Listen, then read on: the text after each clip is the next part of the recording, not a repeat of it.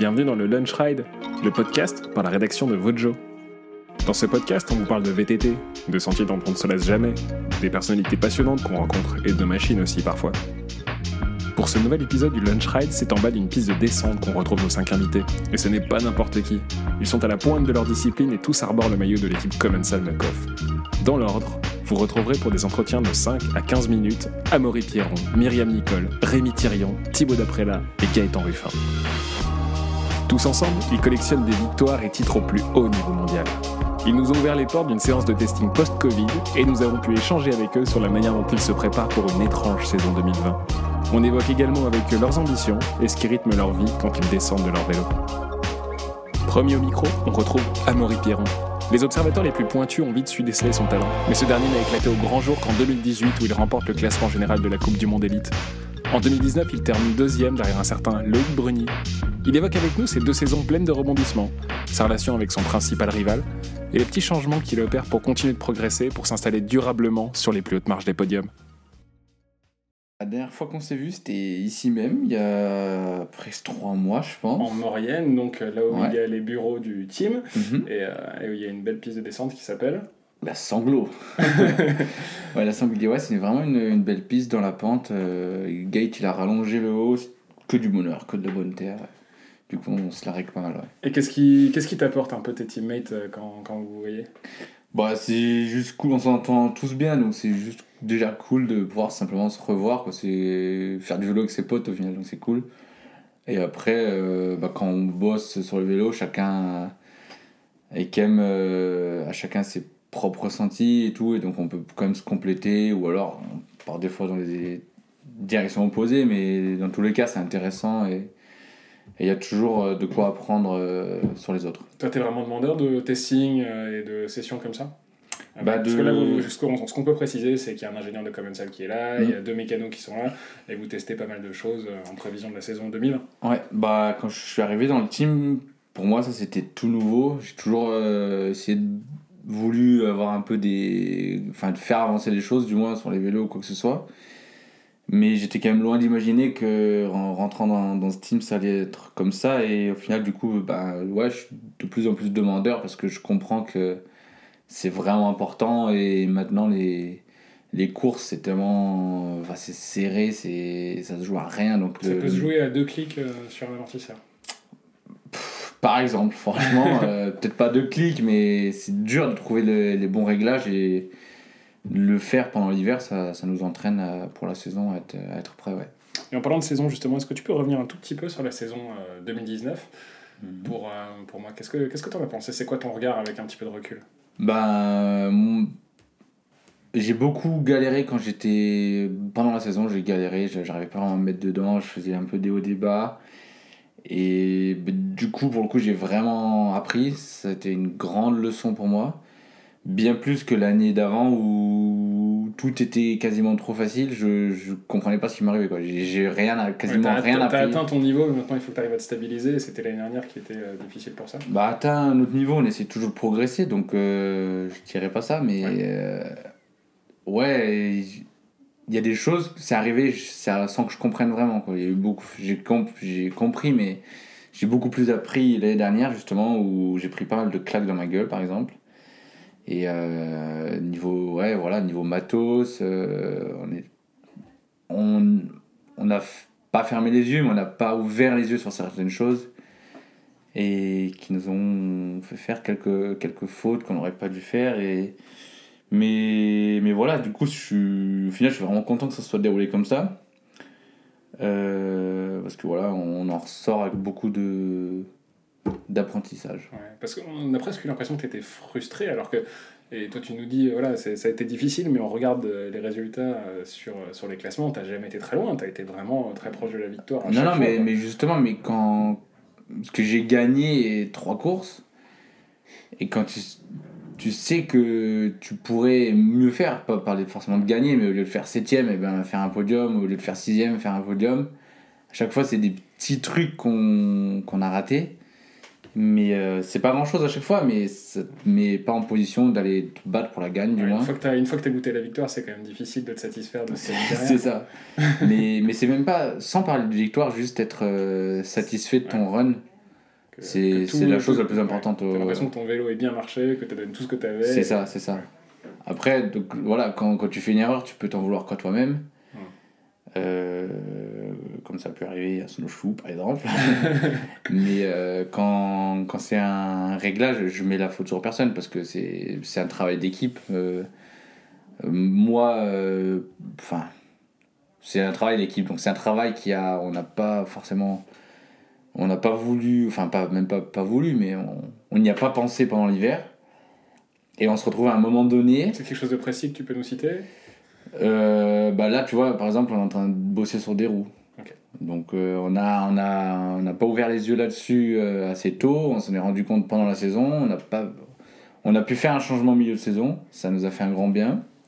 Et après simplement des des fois une histoire de réglage. On a mal anticipé. euh, la piste était changeante. C'était Val d'Isole.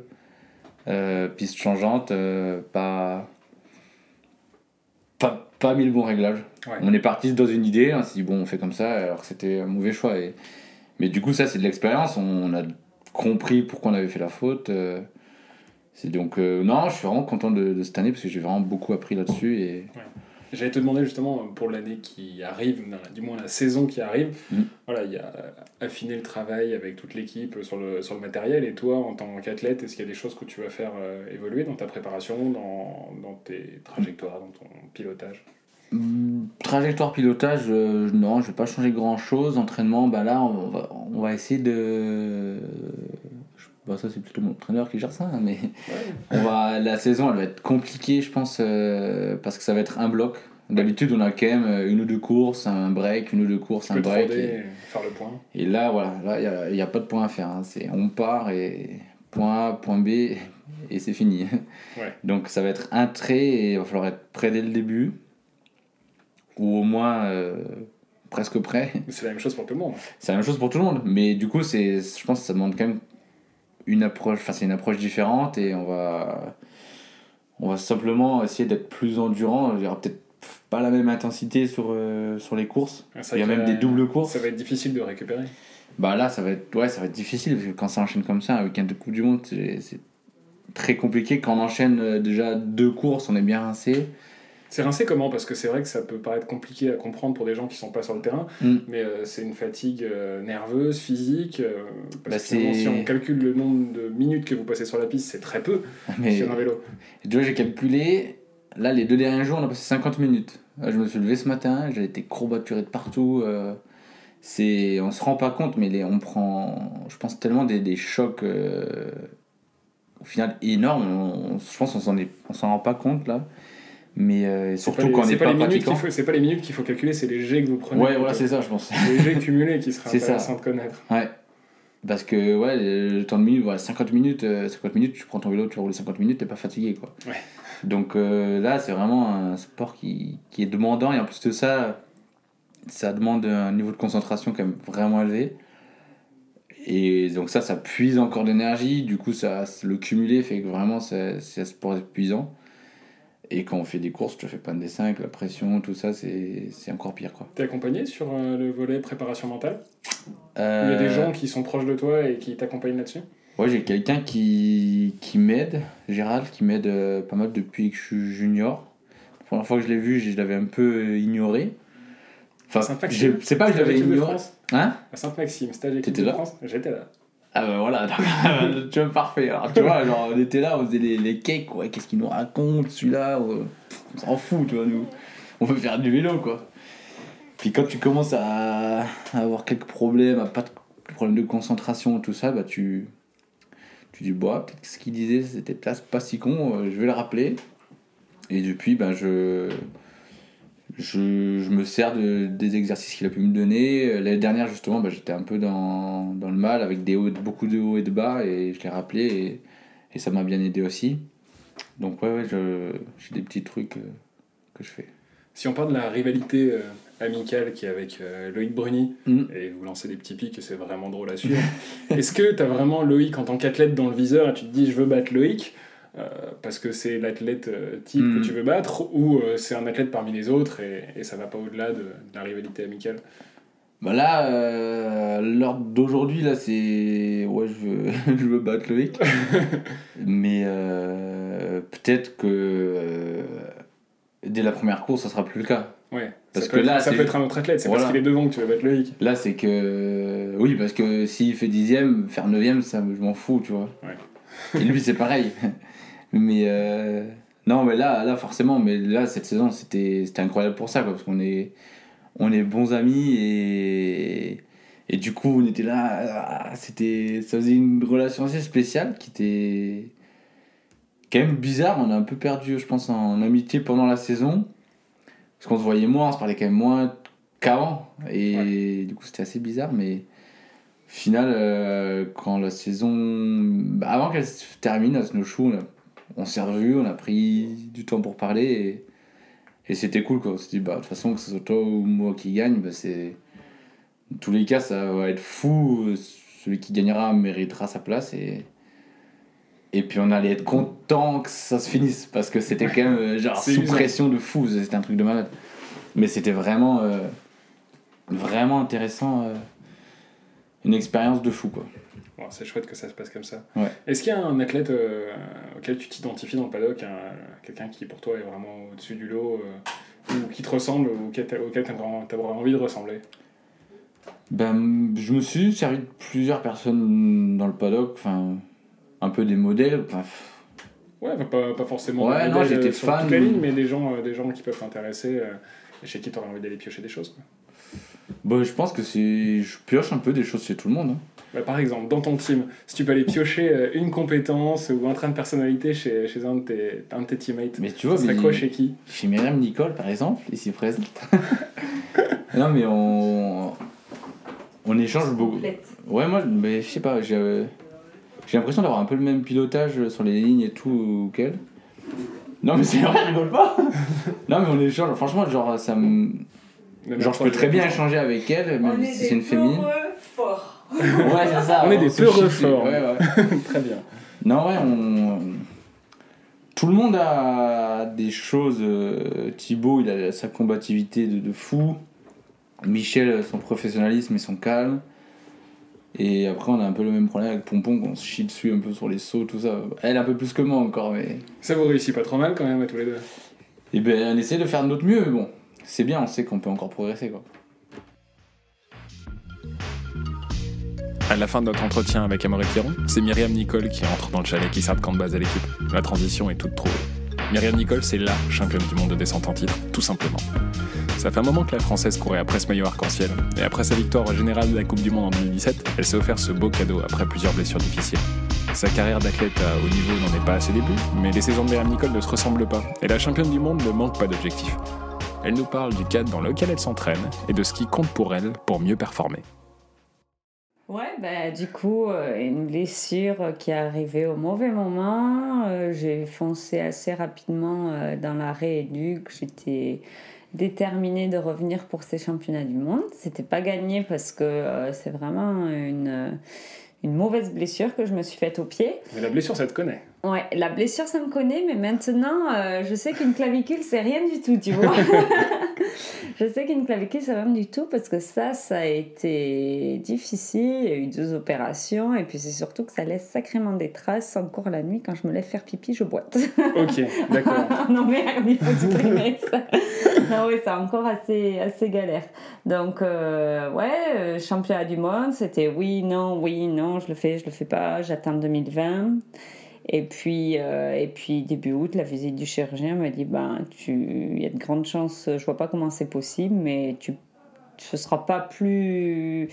Ce sera pas pire euh, de rouler, euh, c'est en mauvais état, tu vas pas abîmer plus, quoi. C'est déjà, c'est Ouais. déjà au. Et donc mentalement, comment tu te, comment tu te motives? Qu'est-ce que tu te dis à ce moment-là?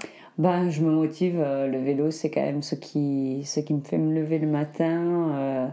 Donc, euh, j'av- j'avais envie, quoi. J'avais vraiment envie de, de faire des courses. J'étais frustrée de pas d'avoir fait une belle préparation hivernale et de ne pas avoir pu faire de courses. Et Donc, puis ce euh, titre, il te manque. ce même. titre me manquait. Hein. Voilà, on a tout. quoi. Juste- justement, c'est ma question suivante. Tu as déjà gagné le général, Mhm. maintenant tu as gagné ton maillot arc-en-ciel en catégorie Mhm. élite. Qu'est-ce que tu as envie de faire maintenant Qu'est-ce qui, qu'est-ce qui te motive Euh, ben, En tant qu'athlète. euh, il n'y avait pas toutes les filles à ce championnat du monde. hein. T'as envie qu'elles soient toutes là et pour toutes les battre.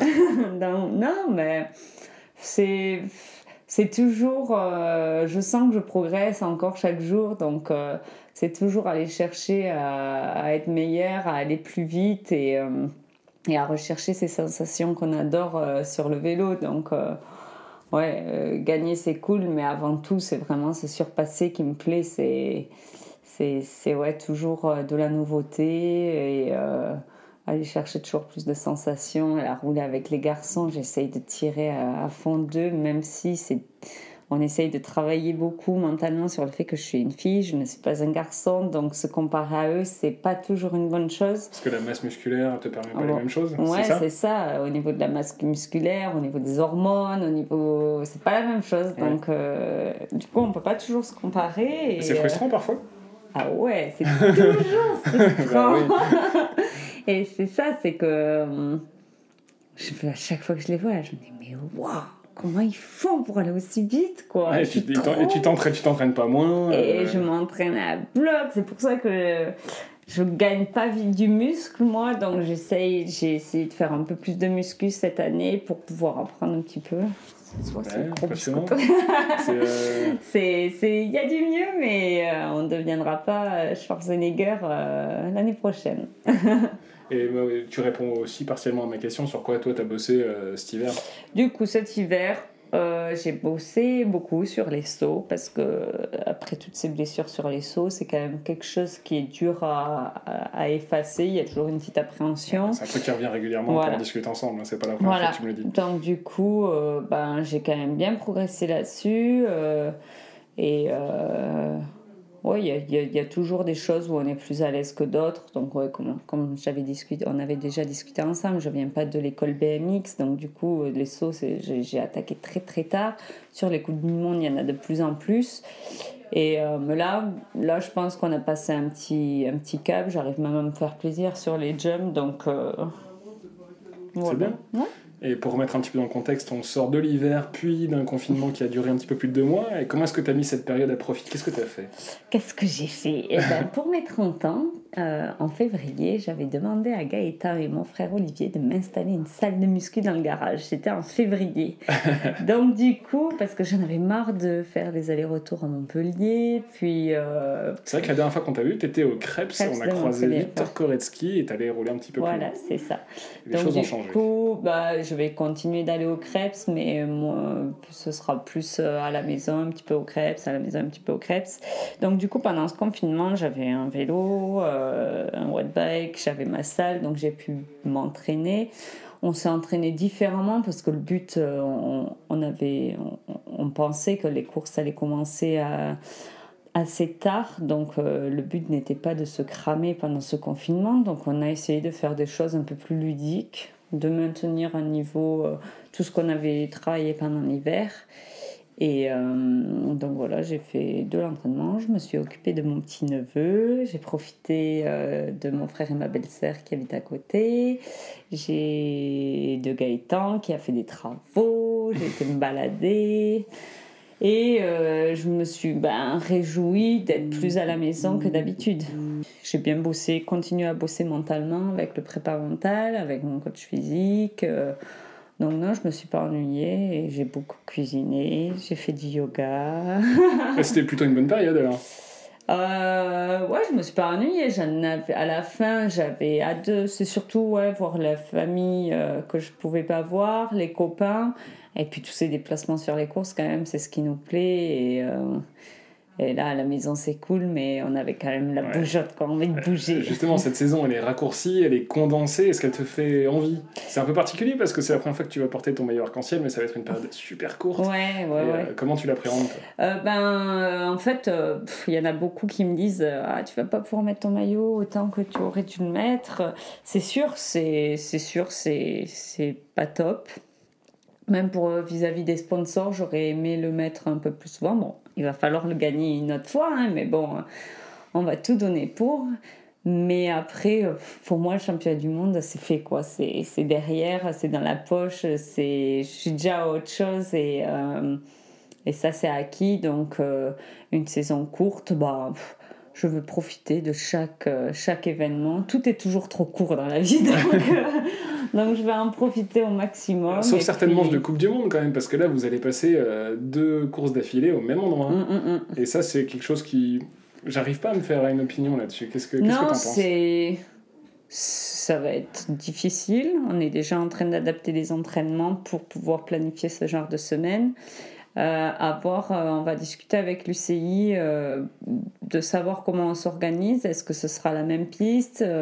Je pense qu'on va essayer de trouver un juste milieu euh, pour que ce soit, pour que les passages clés euh, puissent, euh, puissent être différents. Pour bah, déjà pour pas qu'on se lasse et puis pour pouvoir avoir de la nouveauté d'un week-end à une autre, un autre. Mais après, on est vraiment content si on a la saison qui est annoncée, ce sera quand même, ce sera quand même bien. Est-ce que tu es toujours représentante des athlètes auprès de l'UCI Ouais, alors je suis représentante des athlètes, mais je ne suis pas représentante du VTT. C'est très particulier. D'accord. En fait, euh, il y a la commission mountain bike, où là, c'est Greg Minard et Maya, euh, qui fait du cross-country. Ouais. Il peut pas y avoir une fille et un garçon.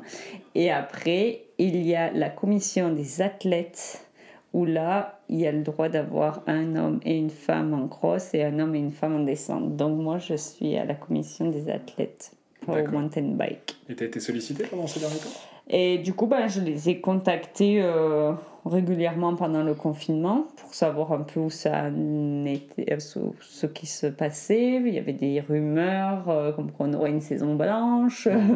Il y avait euh, savoir un peu, essayer de- d'avoir d'avoir des informations sur le calendrier. Et là, donc là, là le prochain step, c'est l'organisation voilà, de ces de ces reconnaissances, de ces courses. À voir avec eux. Et si on revient, euh, bah, là on se trouve maintenant, en Maurienne, et Mhm. comment est-ce que tu me décrirais ce que vous êtes en train de faire là, depuis quelques Là, jours? on est en train de faire un testing et c'est très particulier parce que d'habitude, les testings, c'est sur des pistes pas folichonnes, euh, avec les pieds congelés, euh, il pleut souvent parce que les testings, on les fait souvent en hiver. Et là, du coup, on, va, on attaque une saison de testing avec du beau temps, des belles pistes, euh, des remontées où on a les cheveux au vent. Bah, C'est beau la Maurienne donc. Non, ouais, ah ben, il faut monter. tu, tu restes pas dans la vallée quand tu montes, c'est joli, mais euh, faut pas rester dans la vallée. Tu vas avoir des problèmes. Vous reprenez la saison, enfin vous reprenez l'entraînement là où vous l'avez laissé euh, juste Voilà. avant le confinement. et- Exactement. Sur une piste où j'ai attaqué en 2010 euh, quand je suis rentrée dans le team. Donc cette fameuse piste de la Sanglier qui existe depuis plus de 10 ans. Elle est bien raide et je pense que c'est euh, c'est une bonne piste d'entraînement. Il va ressembler à quoi ton vélo en 2020 Mon vélo en 2020 Ouais. bah, Ce que tu vois là maintenant. Ah mais c'est au niveau de la radio, la, la radio ou le podcast c'est pas très visuel, il va falloir que tu m'aides un petit peu. Alors, euh, je te t'écrirai en mode bigou. Bigou Donc, euh, le 2020 sera le bigou. Il y a une roue en 27 et une roue en 29. De quel côté? Donc, du coup, la roue en 29 à l'avant, la roue en 27 à l'arrière. Et il y a euh, du blanc à l'avant ou à l'arrière? À l'arrière et euh, du gris bleu métal à l'avant. Allez. Et pourquoi est-ce que tu as choisi de panacher un petit peu au niveau des tailles de roues Euh, parce que, euh, parce que j'ai voulu essayer pour suivre la tendance, en toute honnêteté. Ouais.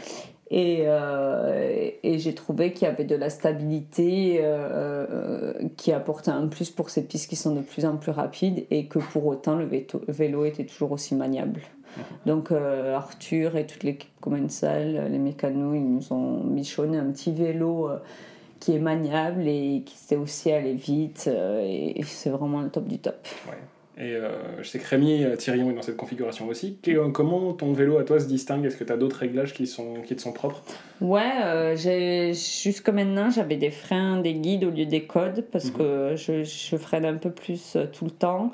Et, euh, et là, par exemple, pour une piste aussi raide là, comme, comme ici, je passe sur des codes.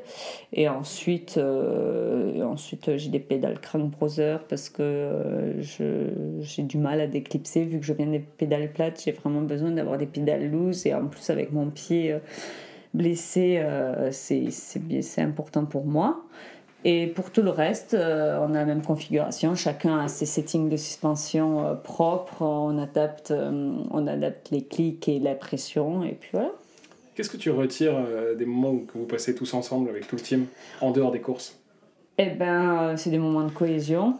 C'est des moments de C'est cohésion. important des la cohésion euh, dans un sport individuel finalement Bah ouais, bien sûr, parce que pendant toute une saison, donc là, elle va durer que deux mois, mais sinon, c'est quand même presque six mois de course où on vit un peu euh, comme des, des gitans de luxe, où euh, on bouge à droite, à gauche. on- Et au final, il y a des moments sur le vélo, mais il y a aussi beaucoup de moments à table, beaucoup de moments euh, à faire des baroufles. Les garçons, ils aiment bien faire euh, la baston euh, d'un lieu à un autre. Et c'est important, c'est le bon, avoir un bon mélange entre le stress de la compète et puis les bons moments avec comme, comme une deuxième famille. Ouais, c'est une structure qui est vraiment familiale et Ouais, je pense que il y a pas mal de gens dans cette équipe qui trouvent son équipe comme ça. Mm. Tu as passé ton diplôme de kiné, c'est quelque chose que tu faisais depuis euh, un moment en parallèle de la compétition. Et alors? Eh ben ouais, 2013-2018, hein, ça a été des années euh, vraiment, vraiment intenses et ça s'oublie vite en fait. Euh, J'ai l'impression que cette vie où je- où j'étudiais autant, où j'étais autant dans mes bouquins, euh, elle est déjà bien loin. J'ai la tête beaucoup plus dans l'entraînement et le vélo là, mais euh, avec tous les blessés qu'on a autour, euh, puis, puis je- j'essaye de, de continuer à, à lire euh, des bouquins d'anat et tout pour pas perdre le fil. Mais, mais c'est une satisfaction parce que j'assure mes arrières et je sais qu'aujourd'hui, si le vélo s'arrête, j'aurai toujours ça en poche. Le corps humain me fascine vraiment. C'est un- c'est une machine de malade. C'est pour ça que tu euh, bien le casser régulièrement Non. pour tout le remonter, savoir comment ça il fonctionne. faut pas le dire ça. Il n'y a plus personne, toutes les nanas, elles veulent pas faire de vélo. Elles me disent, mais regarde, tu fais que de baisser. Mais je tire, je pousse, je pousse, je pousse pour me blesser. Donc, euh, du coup, euh, non, ouais, kiné en poche, ça c'est cool, mais euh, ça a été dur de faire les deux hein, parce que selon moi, je me suis pas assez entraînée. J'avais l'impression de m'entraîner beaucoup parce que c'était un rythme très intense, mais en fait, je m'autorisais quoi, une heure et demie par jour d'entraînement, alors que maintenant, euh, je fais du bi-quotidien presque tous les jours, donc euh, T'es une meilleure athlète aujourd'hui? Ouais, carrément, carrément, Carrément carrément. Un deuxième maillot, un troisième maillot, le général, et c'est parti quoi. Dernière question, la même que j'ai posée à tous tes teammates. Si tu dois aller chercher euh, un trait de personnalité ou euh, une compétence euh, qu'un de tes teammates a, tu irais chercher, piocher quoi et chez qui? La singularité d'Amaury Pierron. Ah ouais C'est-à-dire faire les choses comme tu les sens et même si tu peux aller chercher des choses chez les autres, faire euh, les choses à ta sauce et, euh, et, et bien que certaines disent une chose, bien que d'autres en disent une autre, euh, vraiment faire à ta sauce et, et, tout dans le, le naturel. C'est ce que. Voilà. Après, chacun de mes teammates a un avantage que je, je prends. et voilà quoi. Merci toi. C'est désormais à Rémi Thirion de passer derrière notre micro. Rémi, c'est un des piliers de la descente française et mondiale. Il gagne sa première Coupe du Monde en 2013 et depuis, il n'a cessé de progresser pour devenir performant sur tous les tracés du championnat. Rémi est plutôt discret quand on le croise, et on adore ce contraste avec son pilotage sur son vélo. Le Vosgien est assurément un des pilotes favoris des vidéastes et des photographes, et en tout cas, chez Vojo, c'est une valeur sûre devant nos objectifs. Il nous parle, entre autres, de l'évolution de son pilotage et des récents changements dans sa vie. Je me sens bien là-dessus, je roule avec euh, le mulet là, Avec roule une 29 29 devant et 27,5 derrière. Euh, je m'écouterai et, et je ferai pas de compétition, je continuerai de rouler en 27,5 parce que c'est un, un gabarit qui me convient bien, mais euh, où je m'amuse beaucoup. Mais là en compétition, si je veux être compétitif, euh, ouais, je suis. Tu remarques, la, roue- tu remarques que la roue avant, elle t'apporte, elle t'apporte un- Ouais, sur des choses que tu peux pas trop améliorer en termes de pilotage ou, ou au niveau mécanique ou sur les micros. Sur de la tôle ondulée, quand tu roules en bike park, euh, d'avoir la grosse roue devant, ça, bah, ça roule, tu roules plus vite, ça absorbe plus de- d'éléments et mine de rien sur un run, ça, quand tu as deux secondes à la fin grâce à ça, Ouais. euh, des fois ça te, ça te remet dans le top 10 ou si t'as pas une roue de 29, euh, ça t'en éloigne. Donc, euh, Ouais. Et la 27,5 derrière, qu'est-ce que t'apporte? Et ben, euh, continue de m'apporter justement euh, ce côté ludique et, et fun à rouler, côté dynamique. Euh, je peux aller chercher vraiment derrière la selle sans me- que ça me frotte les, les fesses. Et, et euh, ouais, ça rend le, le vélo dynamique et, et joueur à la fois.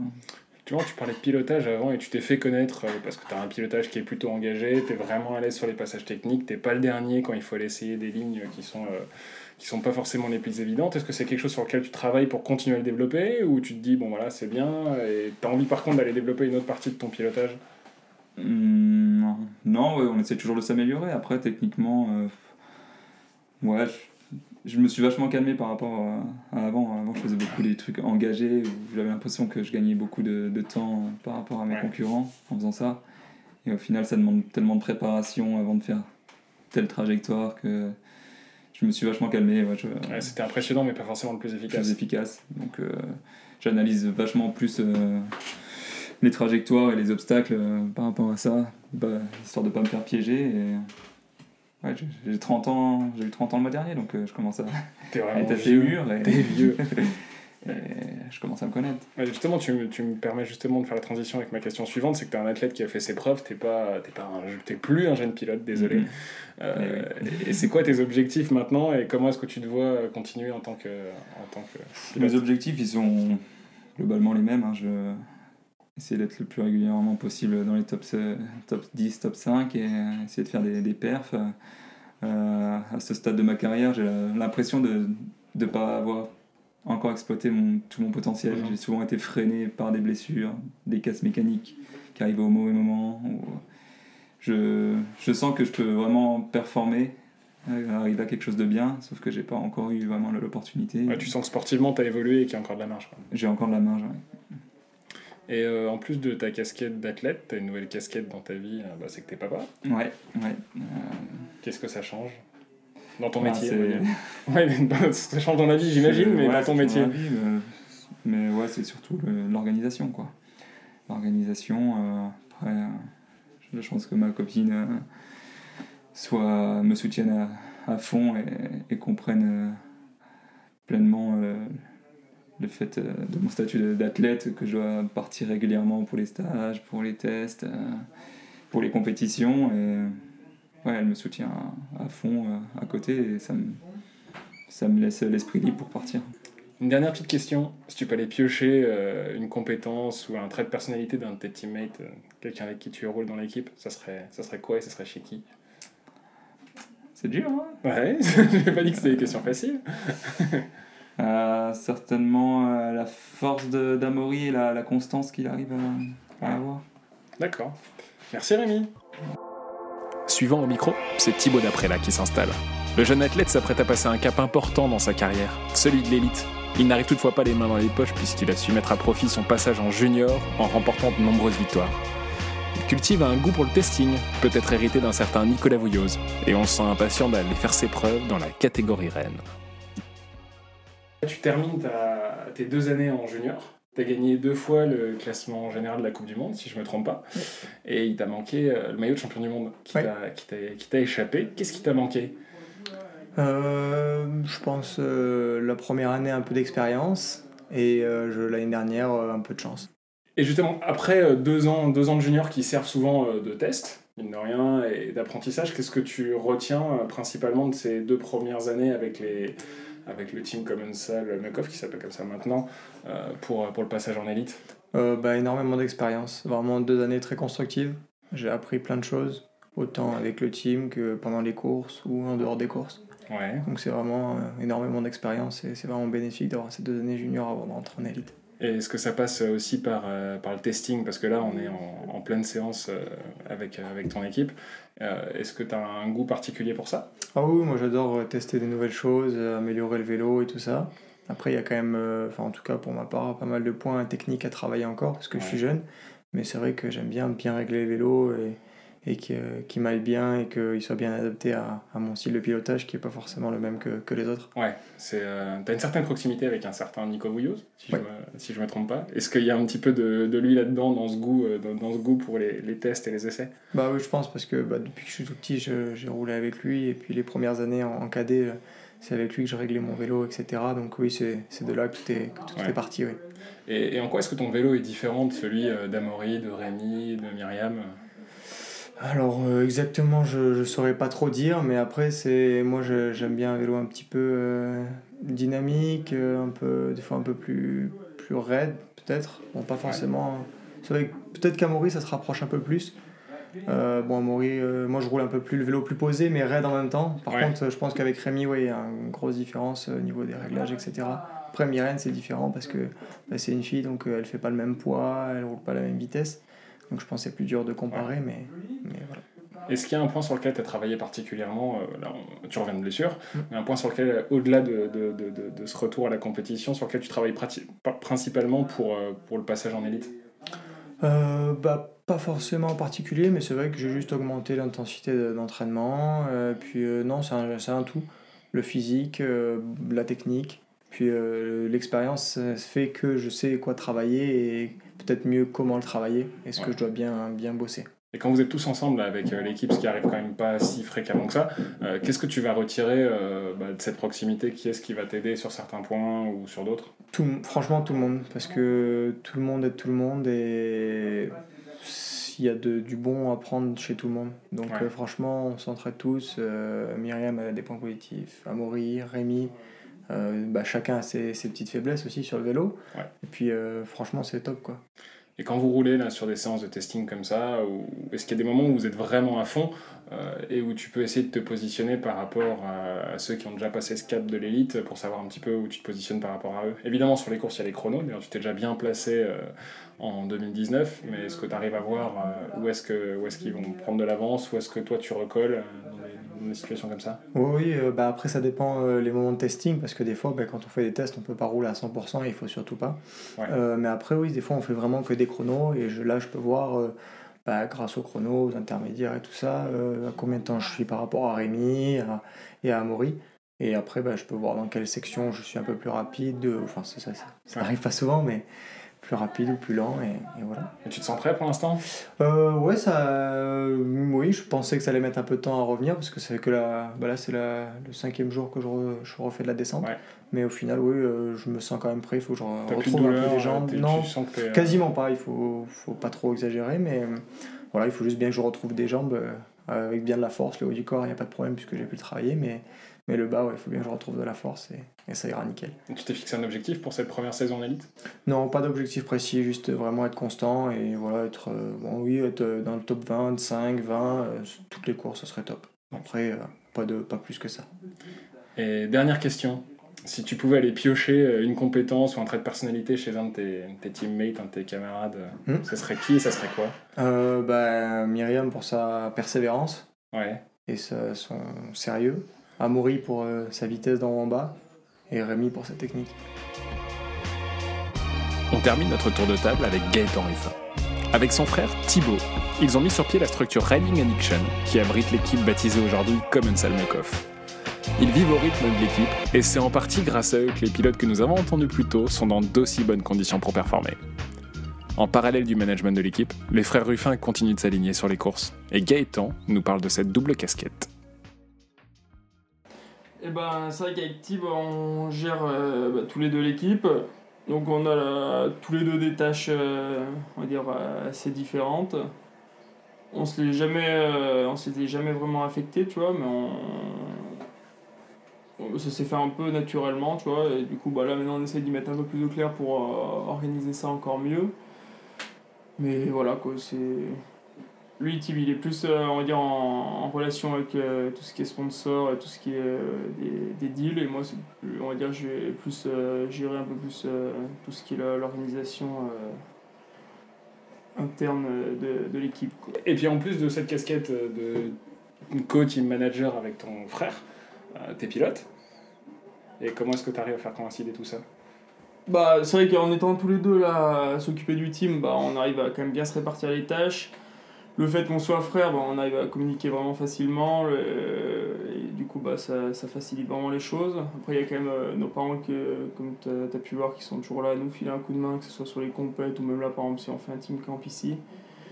Donc ça, ça aide quand même pas mal. Après, nous, le fait qu'on continue à rouler avec Tib, c'est pour rester vraiment dans le vif du sujet et tu vois, essayer de comprendre au mieux les, euh, les pilotes. Euh, et pareil, quand on est sur les, euh, quand on est sur les compètes, le- tu vois, qu'on essaye de... c'est sûr qu'on court, on va essayer de faire le maximum de, de notre côté, mais on sait que c'est pas l'objectif numéro un et c'est surtout de que, que nos gars soient, soient le plus rapide possible. Et donc, on essaie de, de passer le maximum d'infos, de tout ce qui, qui pourrait les aider, on essaie de, leur faire remonter. Là, on est sur une séance de testing en moyenne, donc chez toi, sur euh, ta piste, votre piste. euh. Ces séances de testing, là, elles sont de plus en plus nombreuses. Elles sont à l'origine de qui? Des, des sponsors? C'est les pilotes qui les demandent? C'est vous qui avez décidé d'imposer ça? Non, ouais, bah, c'est, non, non, à notre euh, initiative, on va dire. Euh, bah, bah là, par exemple, le fait de toujours rouler en- avec Tib, on, se rend compte que bah, c'est en, en roulant tout le temps et en testant tout le temps que tu restes quand même euh, d'actualité. Après, là, maintenant qu'il y a, y a Arthur qui est, euh, qui est de plus en plus avec nous, euh, Arthur Kett, qui est euh, ingénieur chez Ouais, et qui est vraiment très lié avec le, au développement du, du châssis, Ouais. de la descente et des suspensions, c'est ça C'est ça, ouais. C'est ça. Du coup, Arthur, il est, euh, il, bah, il est vraiment demandeur aussi de, de, tout- de tous ces tests euh, qu'on fait là pour essayer d'avancer le plus au niveau des, des produits et, et tous, les, tous les composants du vélo. Quoi. Et vous en faites à peu près combien par an des séances comme ça? Bah là, là, cette année, c'est spécifique, mais, mais sinon, après, en gros, on est entre 3 ou 4 dans l'hiver, on va dire des, des grosses sessions. Et après, euh, chacun travaille un peu de, de son côté, mais en regroupé, là, pendant l'hiver, on est entre, euh, on va dire, 3 et 5 euh, gros team camp. Et c'est quoi le rythme? C'est tout le monde teste un petit peu dans son coin ou est-ce que ça se tire à la bourre un petit peu pendant les, les team camps? Non, bah, on essaye de, bah, ça, ça, on essaye de quand même de mettre des, euh, en place des chronos. Bah, là, là, on l'a pas fait parce que c'était la, la reprise, on va dire. Mais on essaie de mettre en place quand même des chronos, c'est pour représenter un peu le, les formats courses. Ouais. Après, euh, si non, après ça, ça va se tirer la bourre, mais ça va être dans la bonne ambiance et c'est ce qu'on veut quoi. Ça peut permettre quand même de déceler certaines choses. Si je ne m'abuse, euh, il y a un certain Maurice Pierron 2018 qui est au premier team camp euh, et loin devant tout le monde. euh, Ouais, le ça, que bah, vous faites en interne. Bah, c'était les premiers, ouais, bah, tous les tests même qu'on a fait, le- tous les team camps qu'on a fait pendant cet hiver-là, là, on se prenait quand même des bonnes, euh, des bonnes pilules. Et donc ça nous, ça nous a mis, mis plusieurs coups au moral. Bon, après, quand on a vu qu'il qu'il gagnait les Coupes du Monde, on a vite compris pourquoi on était, euh, on ramassait, quoi. Mais non, ouais, c'est intéressant. Je vais te poser une dernière question qui est la même qu'à tout le monde. Si tu peux aller piocher une compétence ou un trait de personnalité, un de tes teammates, ça serait qui et chez quoi? Ou chez quoi et chez qui Juste plutôt? une. Une ou plusieurs ce, que, ce qui t'impressionne et ce que tu aimerais avoir pour toi? Euh... Bah, ce que j'aime bien, moi, c'est quand, euh, quand tu vois au moment la, la persévérance qu'il euh, a, quoi. Ouais. Mm. Donc ça, pour moi, c'est c'est impressionnant. Merci Gaëtan. Le lunch ride c'est terminé pour aujourd'hui. On espère que vous aurez apprécié ce format et ce moment passé avec les pilotes entre deux tests de frein, deux pneus, deux roues. Vous pouvez retrouver tout le travail de la rédaction sur votejomag.com, au format papier sur Vojo Magazine et évidemment sur les réseaux sociaux. A bientôt pour de nouveaux lunch rides.